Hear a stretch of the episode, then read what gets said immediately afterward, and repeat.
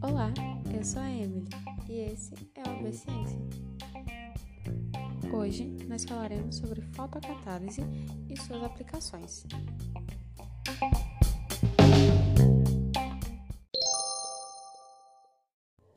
Quando há o aumento da velocidade de uma reação química por conta da incidência da luz ultravioleta sobre o sistema, esse processo se qualifica como fotocatálise.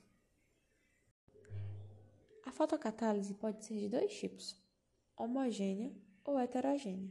Na fotocatálise homogênea, o catalisador está e a solução formam uma única fase.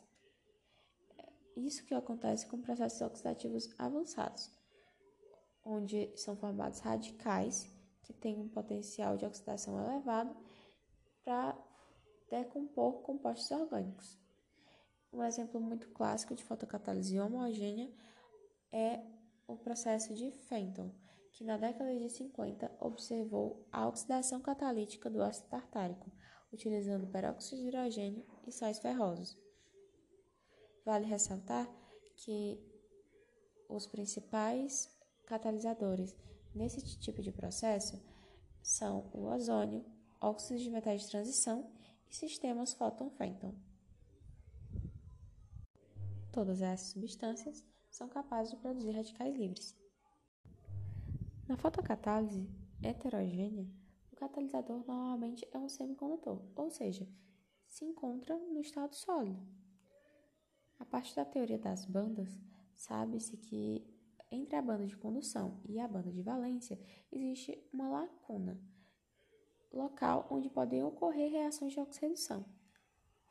Ao se irradiar luz ultravioleta sobre um semicondutor, os elétrons da banda de valência conseguem migrar para os elétrons da banda de condução, conseguindo assim aumentar a velocidade com que as reações de oxidação ocorram.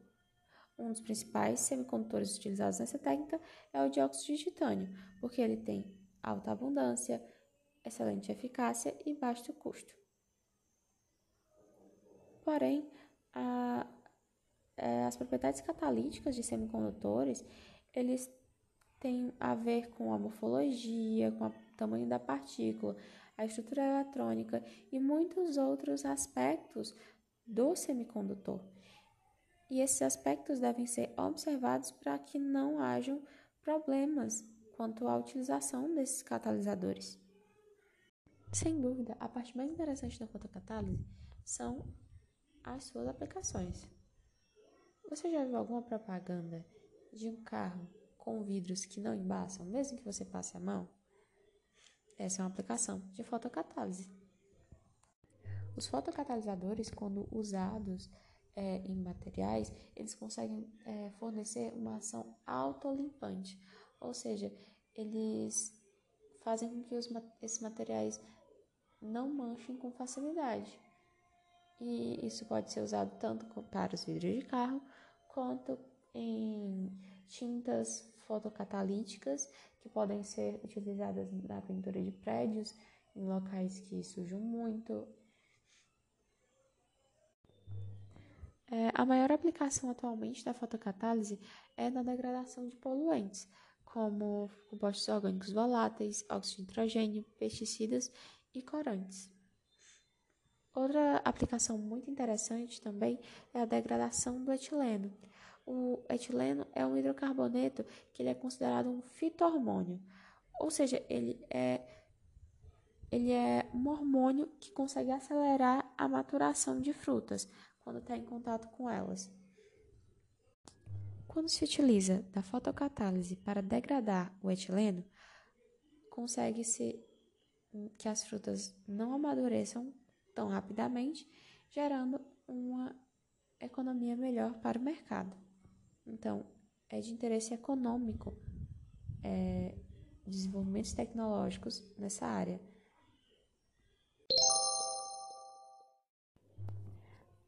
Por conta de tudo isso, observa-se que a fotocatálise é um segmento que ainda pode ser muito explorado devido às suas vantagens e oportunidades.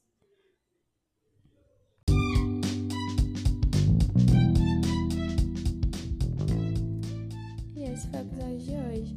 Obrigado por acompanhar mais um episódio de AB Ciência. Até a próxima!